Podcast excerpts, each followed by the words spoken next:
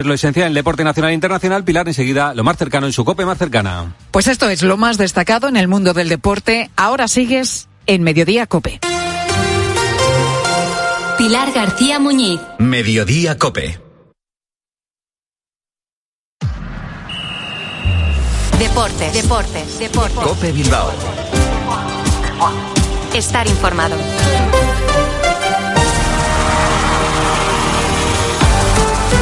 Arrachaldeón, 3 y 25 de la tarde, momento de acudir a nuestra cita diaria con el deporte vizcaíno. Hoy, 26 de febrero de 2024, como todos los lunes, abrimos la semana con nuestra tertulia rojiblanca, minuto 91. Les habla y saluda José Ángel Peña Zalvidea en nombre de técnicos y reactores en un día en el que el Athletic se relame, se lame, mejor dicho, las heridas sufridas ayer ante el Betis a cuatro días de la semifinal de la Copa.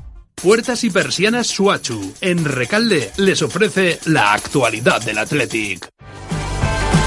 Y es que el eh, batacazo sufrido por los de Valverde fue importante, no ya por el resultado 3 a 1, sino porque se produjo en un eh, pésimo partido en el que todo lo que podía salir mal salió mal, a nivel de juego y también luego a nivel, por ejemplo, de la autoexpulsión de Nico Williams o de la lesión de Yuri, que puede suponer un problema importante de cara al partido de vuelta de la semifinal ante el Atlético Madrid el próximo jueves, eh, porque en la línea defensiva, además de Yuri, también tienen problemas físicos Leque y Geray, sin olvidar eh, también a Ander Herrera. Y de cara al partido de liga del próximo domingo ante el Fútbol Club Barcelona, pues ya se sabe que van a ser baja por sanción el mencionado Nico Williams, además de Danny Vivian. Pero ahora lo que más preocupa a todo el mundo es eh, con qué miembros va a poder contar Ernesto Valverde el eh, jueves. Escuchamos al técnico rojiblanco hablando y reconociendo que el equipo tiene muchos problemas cuando juega a domicilio.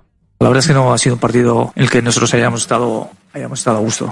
Y sí, fuera de casa no estamos a, al mismo nivel. Nuestro ritmo de juego no es, no es el que a nosotros nos interesa. No, no hemos estado muy, muy finos y la verdad es que fuera de casa tenemos que, tenemos que mejorar.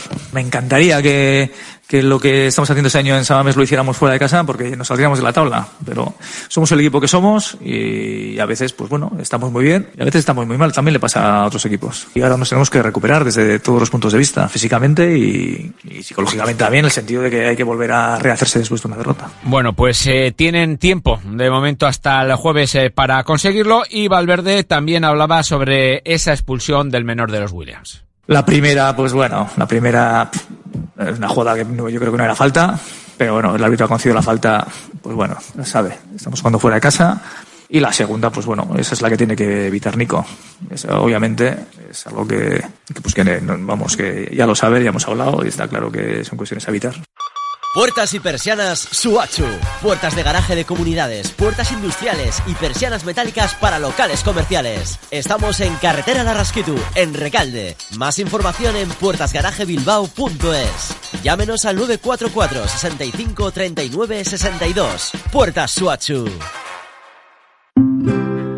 ¿Tienes que realizar una reforma y no sabes por dónde empezar? Acércate a Materiales de Construcción Buenavista en Santurchi. En la mayor exposición de Vizcaya encontrarás lo último en azulejos, muebles de baño, mamparas y todo lo necesario para renovar tu baño y realizar tu obra con la mayor comodidad. Suelos laminados, vinílicos y multitud de opciones para ajustarnos a tus gustos y necesidades. También contamos con servicio de ferretería y materiales de construcción en stock. Para el particular y profesional Buenavista es tu almacén.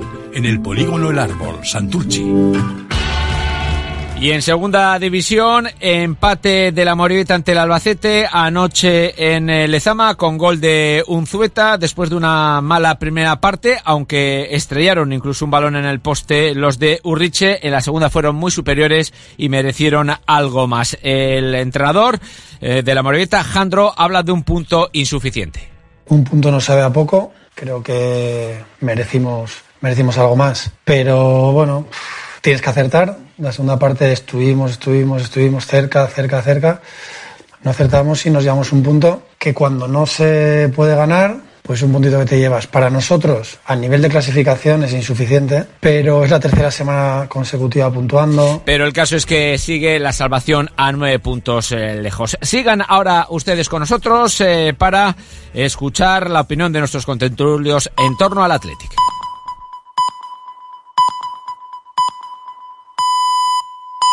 Son las tres y media, las dos y media en Canarias.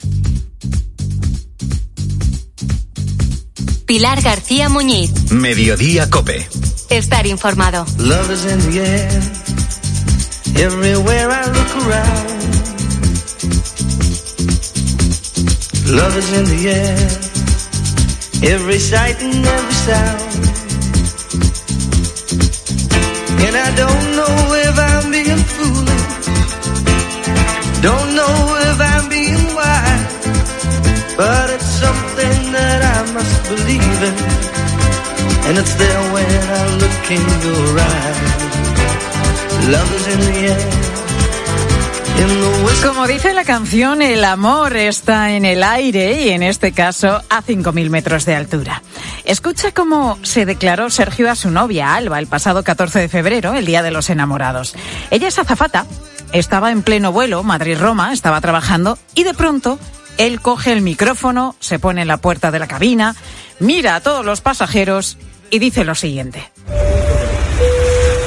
Les habla un hombre enamorado de una muchacha que está trabajando con ustedes hoy en el vuelo y hoy aquí delante de todos ustedes voy a hacer una pregunta muy importante. Es, Alba, ¿quieres casarte conmigo?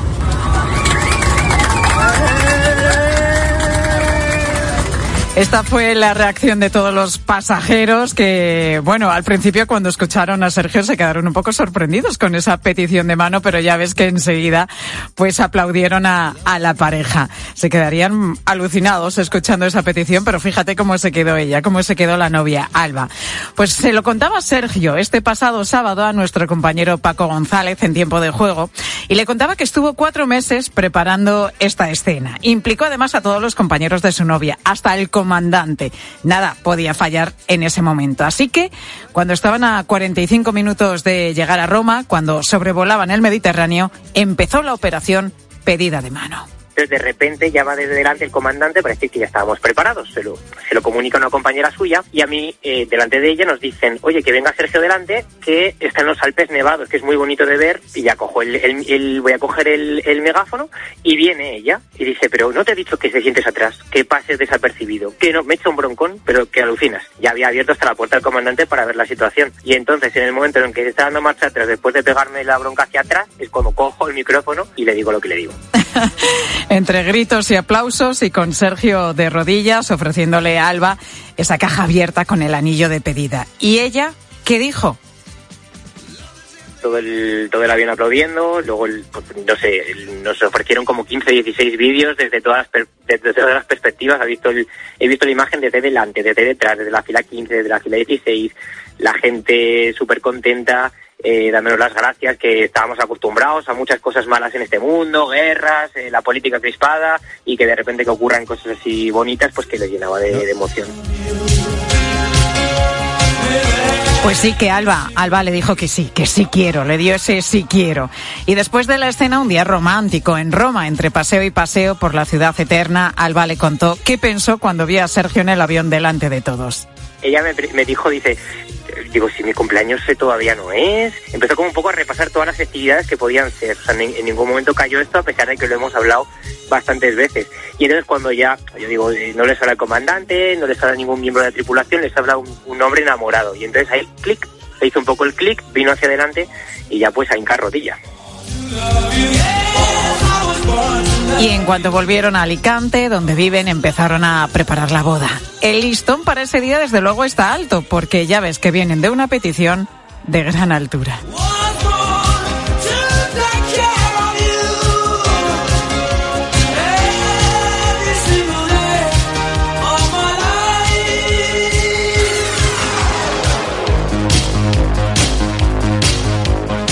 Pilar García Muñiz. Mediodía Cope. Estar informado.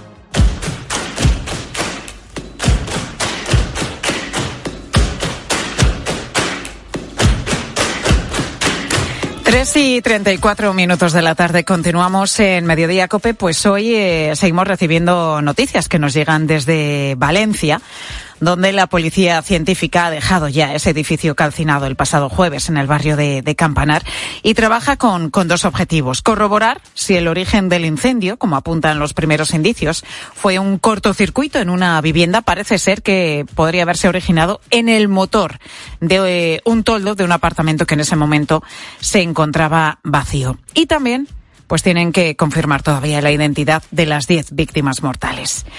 Un edificio en el que vivían unas 450 personas que siguen intentando asimilar todo lo ocurrido y recomponer sus vidas. Empezar de cero. Se espera que a lo largo de esta semana muchos de ellos puedan empezar esa nueva vida ya en alguno de los 130 apartamentos que el Ayuntamiento de Valencia ha puesto a su disposición, que ha estado habilitando en las últimas horas de forma urgente. Vecinos que desde luego tienen muchísimo trabajo por delante para recuperarse de este shock psicológicamente, pero para recuperar, por ejemplo, también su documentación. Van a tener que hacer mucha burocracia, mucho papeleo, pues para recuperar todos esos papeles que se quemaron en sus casas para pedir las ayudas que va a aprobar esta misma, esta misma tarde también el gobierno valenciano. Eugenia era una de las vecinas de ese edificio incendiado. Vivía de alquiler y precisamente se ha acercado esta mañana hasta la ventanilla que se ha habilitado para poder hacer algunos de estos trámites. Yo vine a actualizar mis datos aquí en Tabacalera, datos de todo tipo, las personas que vivíamos en el, piso nos han pedido inclusive una cuenta bancaria donde eh, cuando llegue el momento de las ayudas, bueno, tener ya ese trámite adelantado pues van a tener que hacer muchos papeles, mucho papeleo todos estos vecinos con las administraciones, pero también con sus seguros. De ello vamos a hablar a continuación con Elena Jiménez de Andrade, que es la presidenta del Colegio de Mediadores de Seguros de Madrid. Elena, ¿cómo estás? Muy buenas tardes. Hola, buenas tardes. Eh, eh, lo primero, eh, Elena, te quería preguntar, ¿qué cubre un seguro en caso de incendio? Y hablo del seguro particular que podemos tener cada uno de nosotros en nuestra vivienda, pero también al seguro de la comunidad. Ah, bueno, pues mm, un seguro de incendio fundamentalmente lo que te cubre es la reconstrucción total o parcial de la vivienda, ¿no? Al fin y al cabo, bueno, pues en este caso concreto, por ejemplo, pues lo que cubre sería la reconstrucción total eh, de la vivienda, porque entiendo, todas las viviendas han sido totalmente calcinadas, con lo cual eh, sería la reconstrucción de la vivienda como tal, ¿no? Un seguro de incendio, en este caso concreto, es lo que cubre la reconstrucción.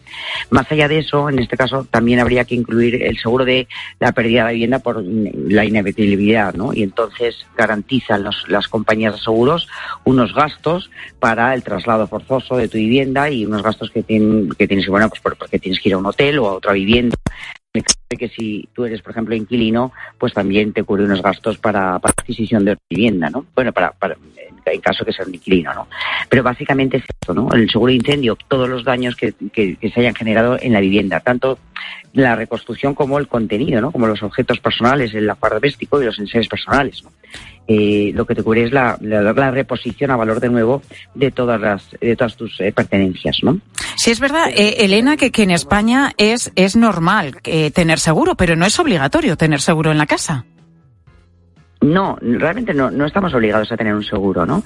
Es bastante recomendable, pero no estamos obligados. Bien es verdad que cuando contratas, si el seguro lo has contratado a través de una entidad bancaria, eh, exigen un seguro de incendios, ¿no? En el caso para que haya una pérdida total o parcial de la vivienda, ¿no? Y, y, te cubren, pues, en este caso, los daños que haya sufrido el continente y los daños que haya sufrido el contenido, ¿no? Una indemnización.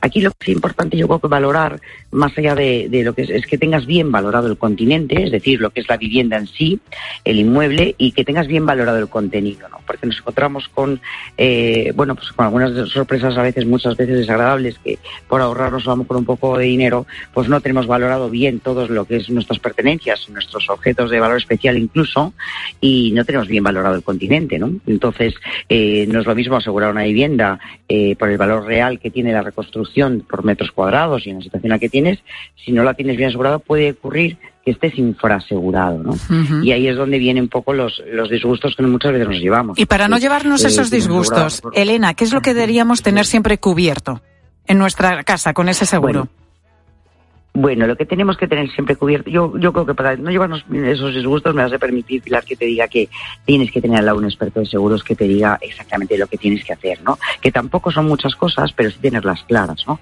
Y valorar bien tu continente es mm, que te- se te oriente bien sobre los metros cuadrados que tienes, eh, cuál es la cuál es la reconstrucción real, ¿no? En función del valor que tengas de tu vivienda y que tengas una valoración más o menos similar, parecida a lo que tú tienes dentro de casa, ¿no? Es decir, ¿qué tenemos que tener cubierto? Pues un seguro de incendios, obviamente, un seguro de daños por agua, de daños por eh, eh, explosión igualmente.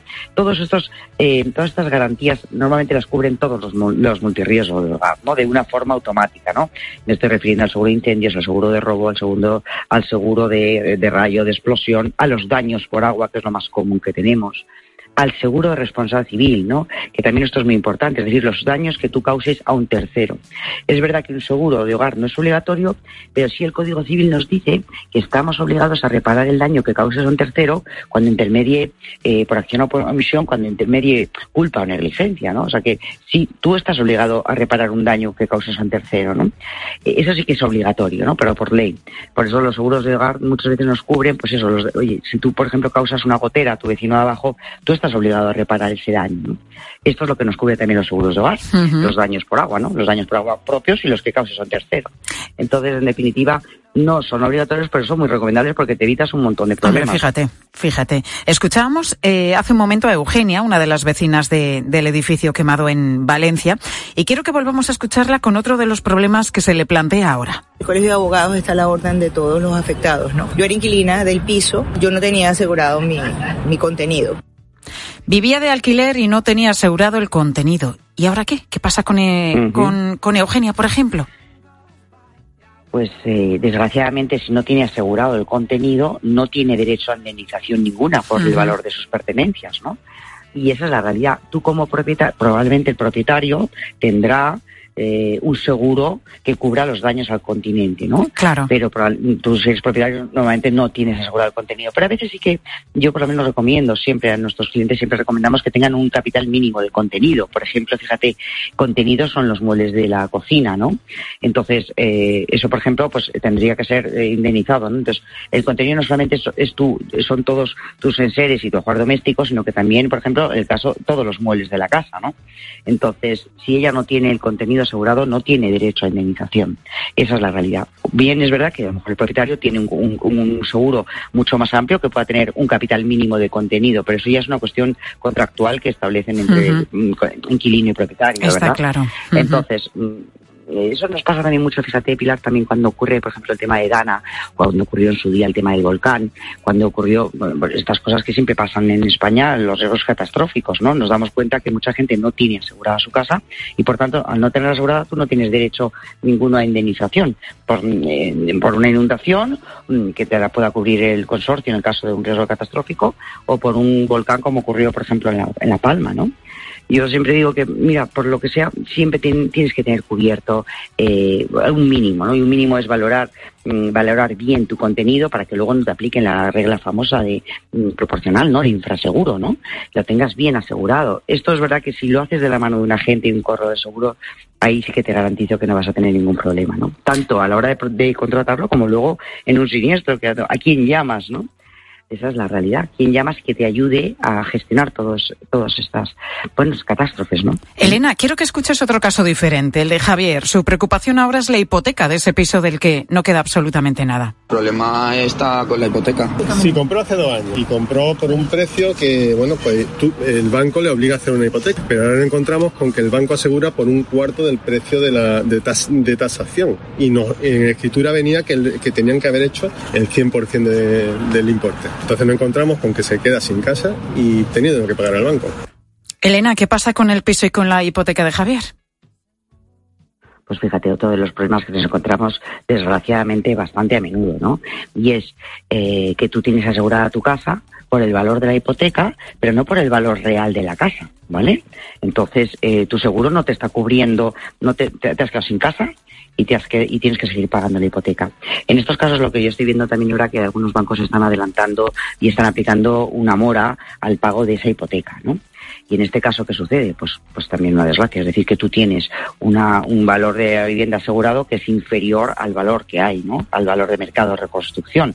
La compañía nunca te va a pagar más de lo que tengas asegurado, ¿no? Te va a pagar lo que tienes asegurado. Por eso digo muchas veces que es muy importante establecer el valor del continente, es decir, el valor del inmueble. Porque la compañía no te eh, tú cuando haces un seguro no aplicas el suelo, pero sí aplicas las reconstrucciones en tantos metros cuadrados en tal municipio, la reconstrucción de este inmueble cuesta tanto, pues eso es lo que tienes que asegurar y a veces nos equivocamos, se equivocan en este caso los bancos, asegurando, eh, dando un valor al continente que, no, que es el valor de la hipoteca y nada tiene que ver una cosa con otra.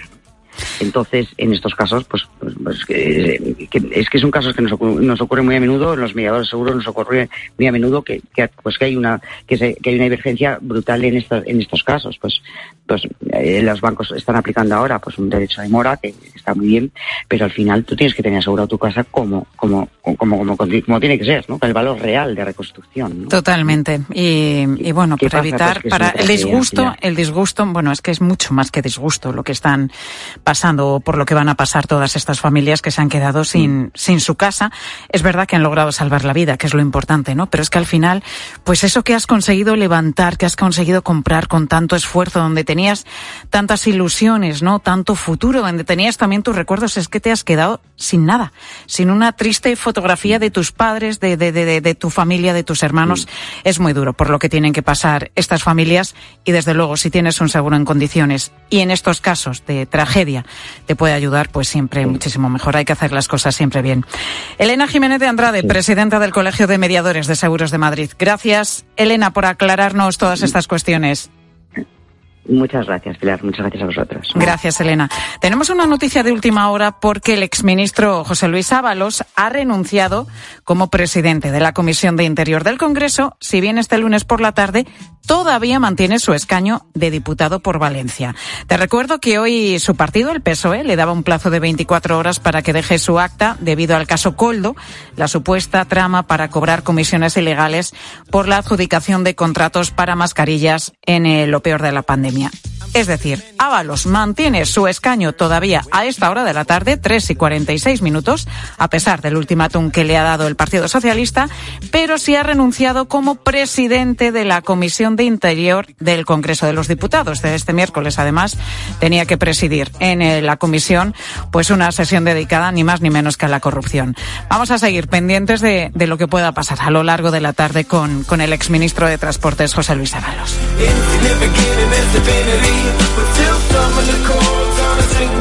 Bueno, nos vamos a ir hasta Barcelona, donde ha comenzado ya la primera jornada del Mobile World Congress y donde todos estos días vamos a descubrir las últimas eh, novedades, lo último de lo último en móviles, en realidad virtual, en robots y, como no, en inteligencia artificial. Allí en la Fira de Barcelona está nuestra compañera Mar Puerto. Mar, muy buenas tardes.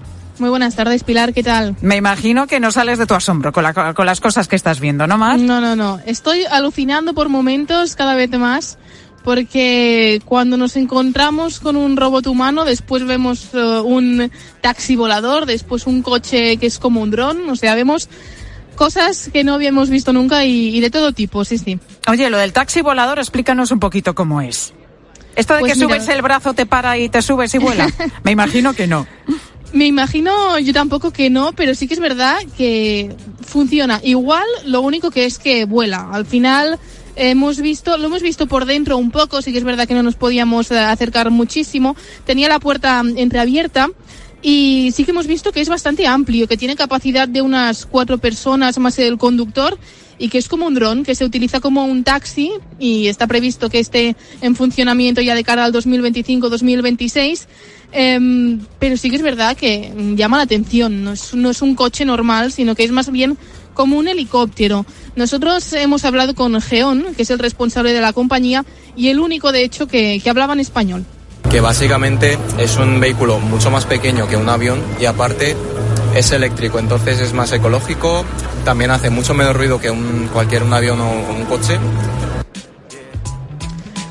Y aparte de este taxi, también hemos visto un coche, un coche individual, en este caso un volador también, y que funcionaba como un dron también. Eran los dos más parecidos, lo único que era un, uno era un taxi, el otro era un coche eh, individual Y aparte de esto también eh, hemos visto coches eh, con eh, especialidad de carga eléctrica y en este caso mm, en tiempo récord, en tan solo 15 minutos, un coche de Xiaomi que tenía pues esta carga rápida y la batería también era muy duradera. A la vista mm, parecía un coche normal, pero en el fondo no. Hemos hablado con Laura de Benito, responsable de comunicación de Xiaomi España, que nos contaba hace unos minutos lo que hace a este coche tan especial. La carga rápida. En 5 minutos tienes cargados 200 kilómetros de autonomía, pero es que en 15 minutos tienes más de 500 kilómetros. Eh, y otro dato súper, súper, súper clave es que, que coge 276 kilómetros de velocidad máxima, ¿vale? Y uno que a mí me gusta, que es el que más me gusta a mí, es que de 0 a 100 eh, lo tienes en 278 segundos. Fíjate, oye, me ha gustado mucho también el ordenador transparente, que no sé si lo has podido ver, Mar. No lo hemos visto, aún no, no hemos podido verlo porque eh, la fila es enorme, hay, hay muchísimos stands, muchísimas personas y también hay cola, claro, tenemos que hacer cola y tenemos que buscar a la gente para poder hablar con ella, pero, pero no, aún no hemos visto. Sí que tenemos constancia. Bueno, te lo de, ponemos de, de, que hay- deberes para mañana, por ejemplo, Exacto. para que investigues, sigas, eh, bueno, recorriendo los stands y los pasillos de la Fira de Barcelona para que nos sigas contando a lo largo de todos estos días, pues esas novedades. Lo que más te llame la atención del Mobile World Congress que ha comenzado hoy en la ciudad de Barcelona. Mar Puerto, te dejamos ahí, compañera. Perfecto, gracias. Sigo investigando. Venga, Gracias. gracias, Mar. Y otra de las noticias destacadas de estas últimas horas es que el Ayuntamiento de Sevilla está estudiando cobrar una entrada a los turistas para acceder a la Plaza de España, que es uno de los monumentos más visitados de la ciudad. Solo a los turistas, ¿eh? A los sevillanos no. Una idea que están barajando para mejorar la conservación y la seguridad de la plaza. Y sobre esto te preguntábamos hoy en mediodía. ¿Cuál es ese monumento que has visitado y por el que crees que merece la pena pagar una entrada? Cuando haces turismo, ¿te frena el hecho de tener que pagar por entrar en algún sitio? ¿O lo contrario? Cuéntanos cuándo pagaste y dijiste, mira, yo sí lo sé, no entro. ¿Qué nos han dicho los oyentes? Correas, buenas tardes. Hola Pilar, ¿qué tal? Muy buenas tardes. Mira, Pepi, nuestra Pepi tiene claro, muy claro, cuál es el monumento por el que vamos, merece la pena pagar. Eh, a la Alhambra. Aquello es impresionante de bonito. Los sitios donde he tenido que pagar para entrar, pues me llevaron las niñas a París y la verdad que todos los sitios donde tuvimos que pagar merecía la pena. Me encantaron todos los museos y aquello era precioso. Bueno, es que la Alhambra eh, es de las cosas más bonitas que De tenemos primera en España. división, ¿eh? Claro, sí es verdad que pues es que para mantener ciertos monumentos, pues es que hay que pagar, ¿no? Sí. Porque muchas veces con los impuestos de, de- de ese lugar, como están justificando en la ciudad de Sevilla, pues es que no, no se puede mantener todo, ¿no? Pero también choca un poco lo de, dices, hombre, la Plaza de España, que está así a pie de calle, tener Claro, que... algo uno- público abierto. Algo público y abierto, tener que pagar. Hay un choque ahí, ¿eh? Hay un choque, un debate abierto. Hay tantos sitios que visitar en España por los que pagaríamos. Bueno, Carmen recuerda varios sitios que ha visitado y ha pagado también por ello. Y dice que todos le han merecido la pena. en Sevilla, en la Catedral, en la Giralda en el Alcázar, en Nueva York para subir al Top of the Rock. Y además fue una clavada, pero bueno, ya que vas una vez en la vida, pues hay que pagar. En Sintra estuve en el Palacio de la Peña y, y en la Quinta de la Regaleira, pues hay que... Es que son viajes que no vas a volver a hacer. Entonces, Sí. ¿cómo vas a dejar de, de ver todo lo que eso conlleva, no? Entonces, hay que pagar. Y, ¿Cómo no vas y a en subir? Belén igual, pagamos para, para ver el monasterio de los Jerónimos. ¿Cómo no vas a subir al Top of the Rock cuando vas a Nueva York o a cualquier otro gran edificio, ¿no? El Gran rascacielos. Sí, sí, no, Carmen hay que decir que se ha pegado unos viajes Ya, ya. de agárrate y no te menes, ¿eh? Bueno, Inma, el monumento que más disfrutó fue el castillo de Edimburgo, en el centro de esa ciudad. y es una fortaleza del que se empezó a construirse en el siglo XI y creo que ha sido una de las más invadidas de todo el mundo. Tiene una historia increíble y bueno, tardas como unas dos horas en visitarlo, pero tienes la ayuda de guía con auriculares en todos los idiomas y la historia merece la pena. Muy chulo, unas vistas increíbles. Pues oye, no está mal, ¿eh? No es mal destino ese Edimburgo. Mira, Pepe nos cuenta que conoció uno de los mejores sitios que había visto. Ay, a veces también hay que aprovechar estas cosas. En la boda de su primo. que se celebró en el Escorial. Yo nunca había estado, la verdad.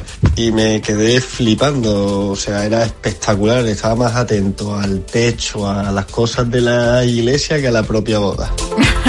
bueno, a veces, oye, te invitan a una boda o a cualquier otro acontecimiento en un sitio así monumental y, y- Fíjate. y dices, qué maravilla estar aquí, ¿no? Presenciando esto. Oye, yo no sé si te puedes casar, por ejemplo, en la Alhambra, no tengo ni idea. Eh, no lo Yo sé. entiendo que no, pero Yo bueno. creo que tampoco. Me has dejado ahí, pero esto hacemos una búsqueda en Google si en reyes. 0,5. Yo creo que no, Correas. ¿Estás pensando recasarte en Eh, algún no, lugar? no, no, no, vaya, vaya. Además, la Alhambra creo que tiene que estar para eso, para visitarlo y demás, pero no sé si me lo podría permitir una boda ahí. ¿Nos cabe algún oyente más? Mira, José Luis, que ha pagado en algunas ocasiones y dice que merece la pena. Yo soy de Palencia, hay mucho, muchos monumentos en toda esa zona que necesitan una conservación y algunos pues no la tienen por falta de, de dinero para ello. Entonces me parece muy bien que se pague entrada. Bueno, pues José Luis que está de acuerdo con, con esa entrada que podrían empezar a cobrar en la Plaza de España de Sevilla. Veremos a ver en qué se queda todo esto.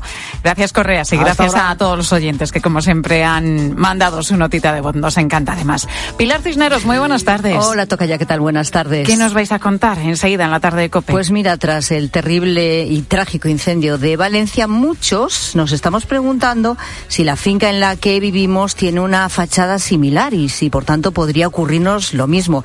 ¿Sería necesaria una revisión general? en edificios parecidos al eh, que se ha incendiado en Valencia? Bueno, pues nos lo vamos a preguntar enseguida en la tarde y buscamos esas respuestas. En la tarde de COPE con Pilar Cisneros y Fernando de Aro. Te dejo con ellos. La radio continúa.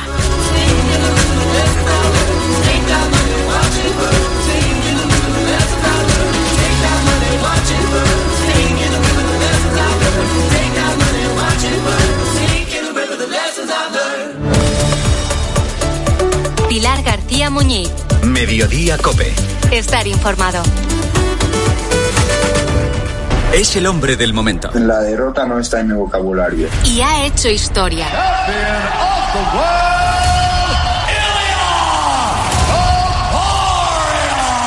Este miércoles, Ilia Topuria, el primer español campeón del mundo de la UFC en peso pluma, elige el partidazo de Cope para celebrar su título. ¿Cuál ha sido la mejor de todas las entrevistas que te han hecho? Dilo con la mano en el corazón. Con vosotros.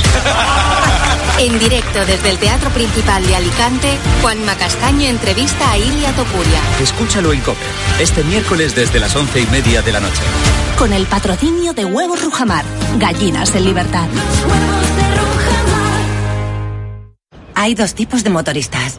Los moteros que aparcan en la puerta y los mutueros, que hacen lo mismo, pero por menos dinero.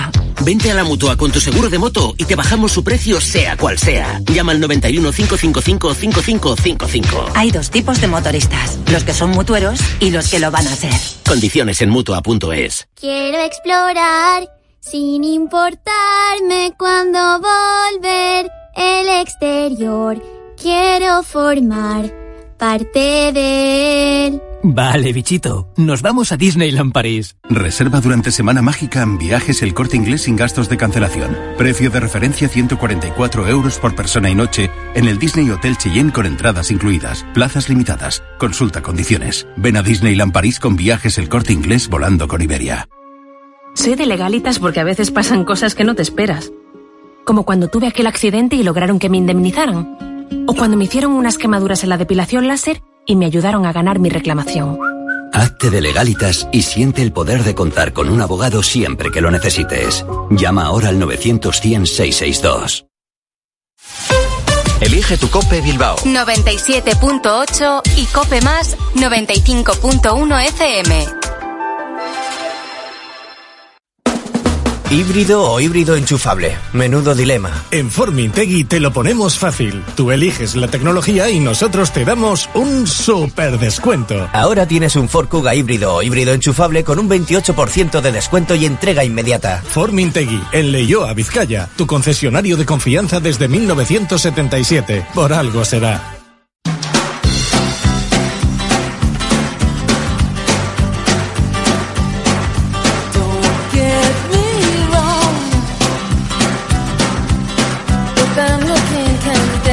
The Pretenders y Deep Purple, cabezas de cartel del BBK Bilbao Music Legend Festival, junto a The Jayhawks, Kenneth Heat, The Screaming Cheetah Willis, Bruce Pierce y muchos más.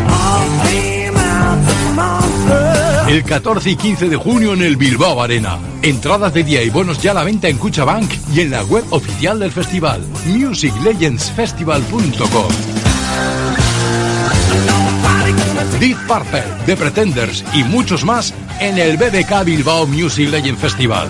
Patrocina BBK y Ayuntamiento de Bilbao. Organiza Decker Events.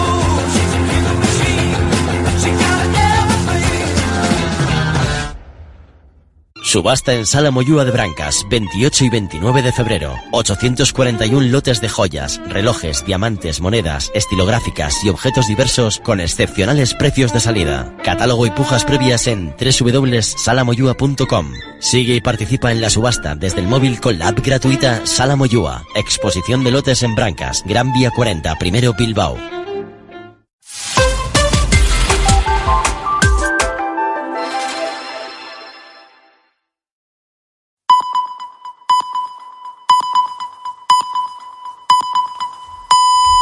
Las 4 de la tarde, las 3 en Canarias. Con Pilar Cisneros y Fernando de Aro, la última hora en la tarde. Cope, estar informado.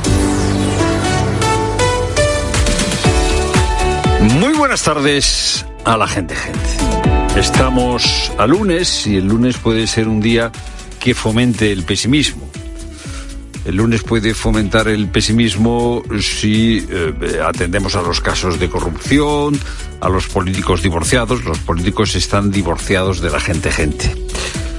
Pero no hay tantas razones como parece para el pesimismo, porque España es un país que funciona, en el que se puede vivir y en el que, en contra de las apariencias, hay mucha vida buena.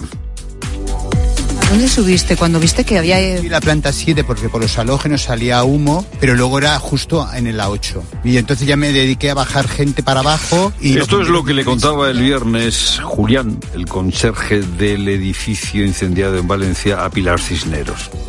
Que España funcione, que en España haya espacios, muchos espacios para la vida buena, es algo que sucede porque hay personas como Julián, el conserje, que se jugó la vida para salvar a sus vecinos en un edificio en llamas. No nos elegimos en jueces, no somos fiscales, no juzgamos, pero a pesar de todo, la Comisión Ejecutiva Federal considera que sí existe una responsabilidad política. Son las cuatro y un minuto y todavía Ábalos no ha entregado su acta de diputado. Esta mañana Esther Peña, portavoz del Partido Socialista, le exigía en 24 horas la entrega del acta de diputado. Ábalos, en una actitud claramente desafiante, ha renunciado a presidir la Comisión de Interior dentro del Congreso, pero no ha entregado su acta de diputado. ¿Por qué le pide el PSOE el acta de diputado a Ábalos? Porque no se la puede quitar. Los partidos te hacen diputado, pero no pueden echarte del Congreso. Los diputados, según la jurisprudencia constitucional, es decir, las sentencias del Tribunal Constitucional, representan a toda la nación, no representan a un partido son responsables delante de los electores, no delante del partido que los ha metido en las listas. ¿Por qué piden que Ábalos entregue el acta en el Partido Socialista? Porque el desgaste que está provocando el caso Coldo es considerable.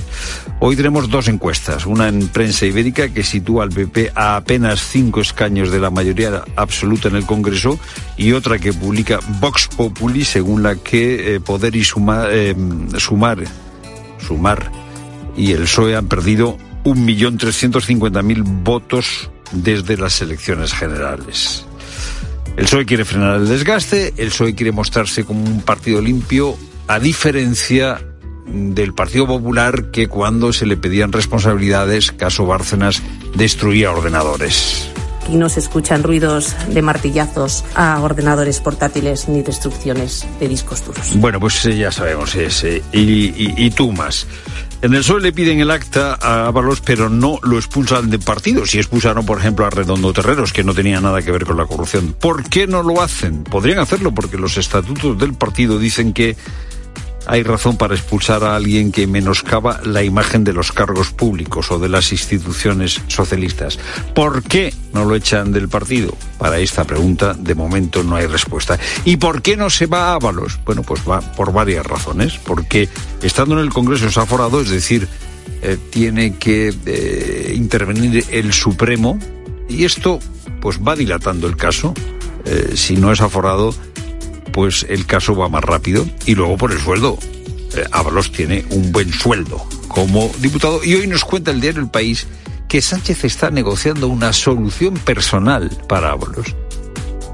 Qué curiosa es la vida política, ¿no? Solución personal. Cuando te echan de una empresa privada, la solución personal te la buscas tú, no quien te ha echado de la empresa. El PSOE habla de responsabilidad política de Ábalos y por eso le pide el acta de diputado. ¿Y por qué no hablar de la responsabilidad política de Santos Cerdá? que fue quien recomendó a Coldo. ¿Y por qué no hablar de la responsabilidad política de Marlasca, de Francina Armengol? ¿Por qué no hablar de la responsabilidad política de el gobierno de Canarias, del gobierno balear, del gobierno de interior, del interior? Del gobierno no, del ministerio. Todas estas instituciones contrataron mascarillas a través de la trama.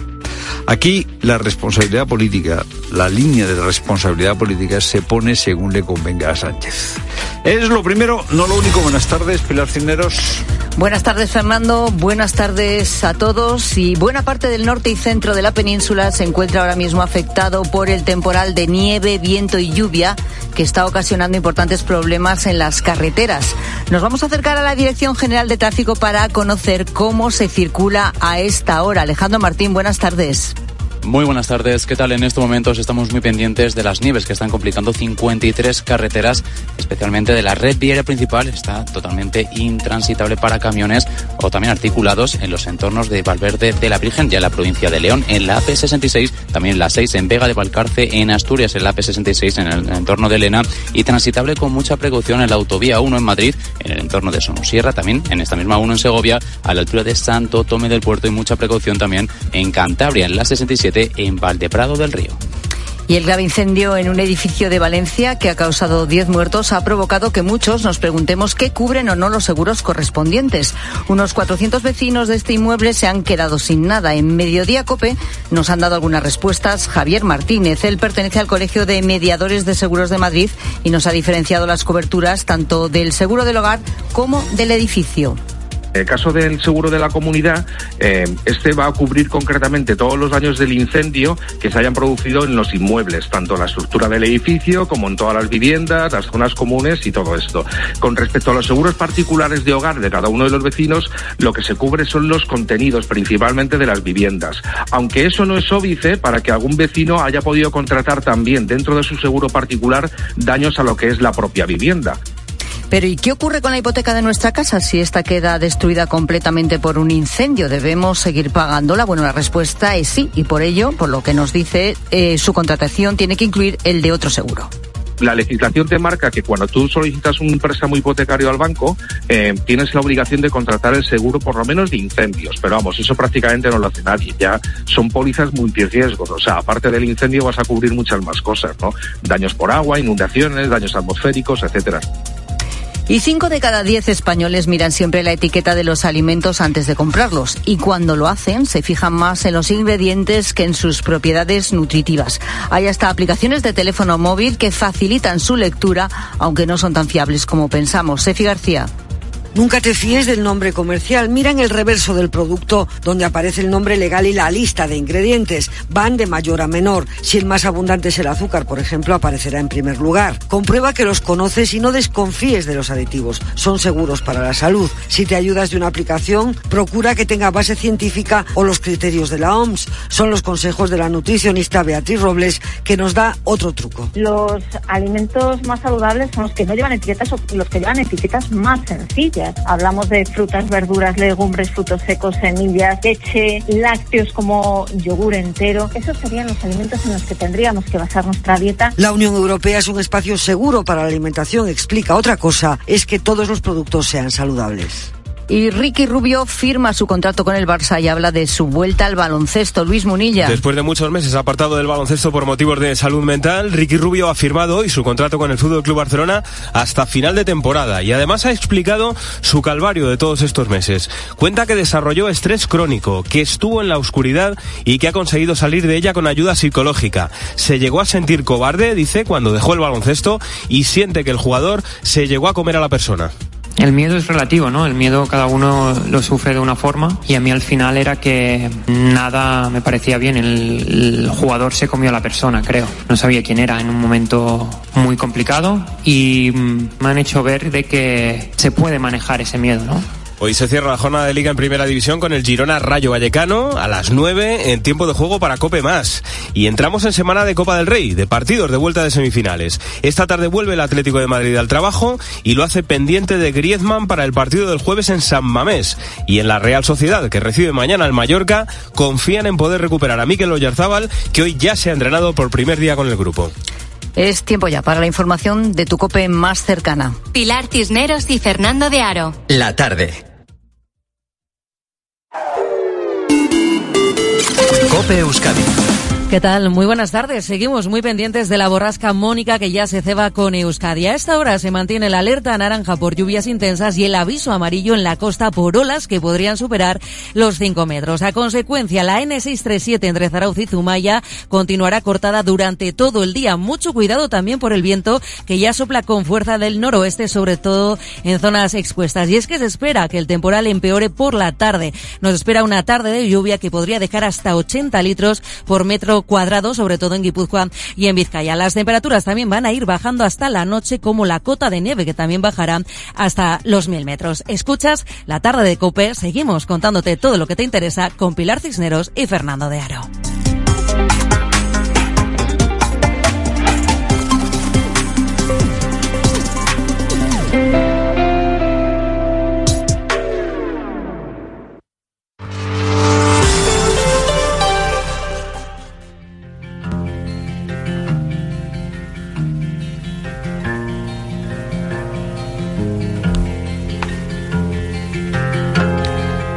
Pasado cuatro días, pero la verdad es que la tragedia del incendio del barrio del Campanar en Valencia, pues eh, nos sigue estremeciendo a todos, ¿no? No puede ser de otra manera.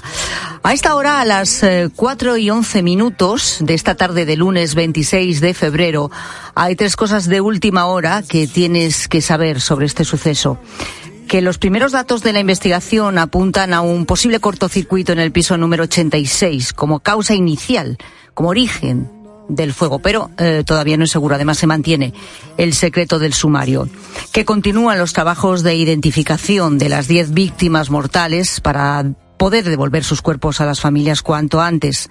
De las 15 personas heridas, 7 de ellos han sido bomberos. Todavía uno de ellos permanece ingresado en el hospital. Y que hoy se han aprobado las ayudas para las familias afectadas y se prevé que este jueves reciban las 131 viviendas provisionales que el ayuntamiento ha habilitado para estas personas. Mientras tanto, algunos aprovecharon este fin de semana para, bueno, intentar recoger algunas de sus pertenencias de lo poco que ha quedado, porque imagínate cómo quedó el edificio, como te estuvimos describiendo desde allí, además, Fernando y yo, durante toda la tarde del viernes, estaba todo arrasado antes que en cualquier caso se blinden completamente ya las entradas al edificio y lo que sí han podido es sacar los coches de los garajes. Es desgarrador ver que llevas aparcando en ese lugar y entrando, saliendo, viendo gente que eh, de algunos conoces los nombres, de otras personas no, y sabes que ya no está ese, bueno, sí que está, pero está, porque está de pie, pero no está como estaba todo, ni, y, y conforme estaba saliendo yo con el coche, digo, esta es la, probablemente la última vez que salgo de aquí. Hay que decir que el tráfico se ha reabierto parcialmente en la zona y que esta tarde se espera la visita de los Reyes. Y luego está la preocupación que se extiende por todas partes, no solamente en Valencia, ¿eh? por, por, por toda España realmente, y que se concreta en una pregunta que yo creo que muchos nos estamos haciendo. ¿Podría pasar lo mismo en la finca en la que yo vivo? ¿Mi fachada se parece a la del edificio de Valencia? Y si es así, ¿sería igual de inflamable si se produjera un incendio? Daniel Gascón, hola, ¿qué tal? Buenas tardes. Hola, muy buenas tardes. Es escritor, columnista, es colaborador de este programa y pone siempre su mirada en temas de actualidad que tratamos en este programa a esta hora. Eh, no sé, yo creo que es que es inevitable, ¿no? Que tengamos esta preocupación después de escuchar y ver cómo el incendio arrasó las 138 viviendas en poco más de una hora en ese edificio que se convirtió en una auténtica antorcha, ¿no? Sí, yo creo que, bueno, que es, es, de repente hay como esos, esos peligros y que de pronto eh, no eres consciente y se activan, ¿no? Y tienes eso y dices, me, me, puede pasar a mí. Es como también, por ejemplo, con los cortocircuitos también sucede, ¿no? Que es una cosa que a mí siempre me, me da miedo porque, pues, porque siempre ves, ves algún caso, ¿no? Y, y en este, en este ejemplo, pues me parece que es muy, pues muy evidente, es decir, está mi casa en condiciones, eh, podría suceder algo así, que cómo tiene que estar, ¿no? Uh -huh. Eugenia del Río es secretaria del Colegio Oficial de Arquitectos de Madrid. ¿Qué tal? Bienvenida, Eugenia. Bueno, Buenas tardes. Gracias. Me consta que todos los arquitectos estáis muy preocupados por lo que se ha vivido en Valencia y estáis a la espera, por supuesto, de que concluya la investigación de los peritos, pero también es cierto que poco a poco hay más pistas sobre por qué el fuego se extendió de una manera tan brutal, no tan virulenta.